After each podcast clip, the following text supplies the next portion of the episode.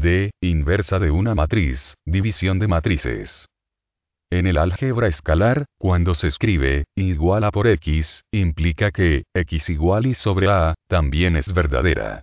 En el álgebra de matrices, si, a por x igual y, puede ser posible que se escriba la ecuación, 88.